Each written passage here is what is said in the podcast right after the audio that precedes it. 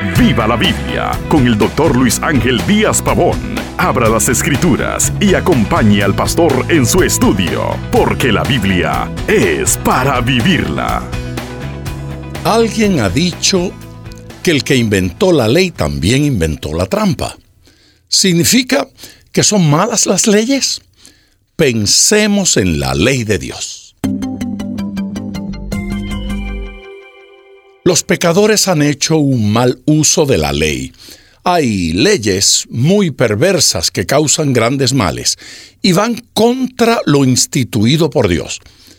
Pero frente a esto no debemos predisponernos contra la naturaleza de la ley. El Dios de la Biblia es un Dios de ley y de orden. La palabra de Dios está llena de mandamientos. Estos están para procurar el bien común. La ley quiere el buen funcionamiento del mundo. De alguna manera estamos envueltos en leyes sin las cuales sería imposible vivir. Hay leyes naturales, de tránsito, sociales, espirituales y otras. Romanos capítulo 7 versículo 12 manifiesta lo siguiente, de manera que la ley a la verdad es santa y el mandamiento santo, justo y bueno. Por lo tanto, Oponerse a la ley es oponerse a lo establecido por Dios. Oponerse a la ley es también sufrir graves consecuencias.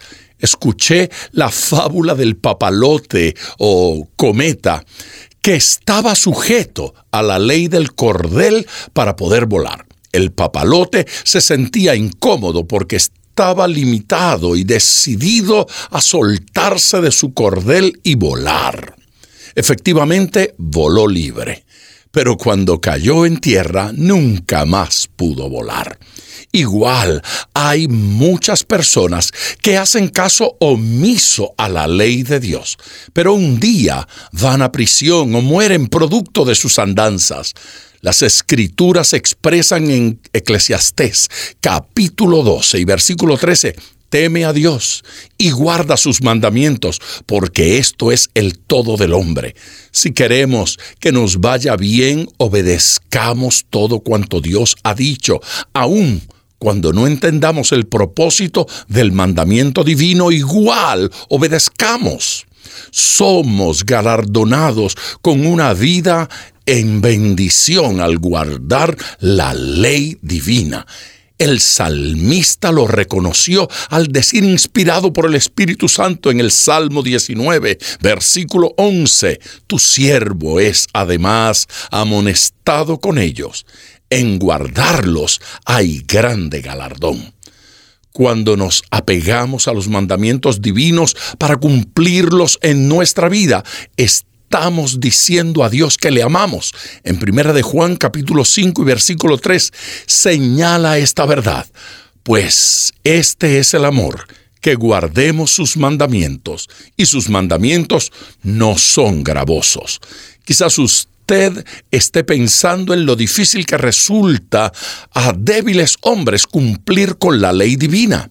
En esto hay razón, porque en nosotros mismos no encontraremos suficiencia para obedecer, pero en el Espíritu Santo hay fuerza. En Romanos capítulo 8 versículos 3 y 4 dice, porque lo que era imposible para la ley, por cuanto era débil por la carne, Dios, enviando a su Hijo en semejanza de carne de pecado, condenó al pecado en la carne para que la justicia de la ley se cumpliese en nosotros, que no andamos conforme a la carne, sino conforme al Espíritu. Y les recuerdo, ponga todo su corazón al estudiar las Escrituras, porque la Biblia es para vivirla. Acompañe regularmente al Dr. Díaz Pavón en su estudio personal de la Biblia. La experiencia de décadas de ministerio de la palabra son vertidas en cada jornada.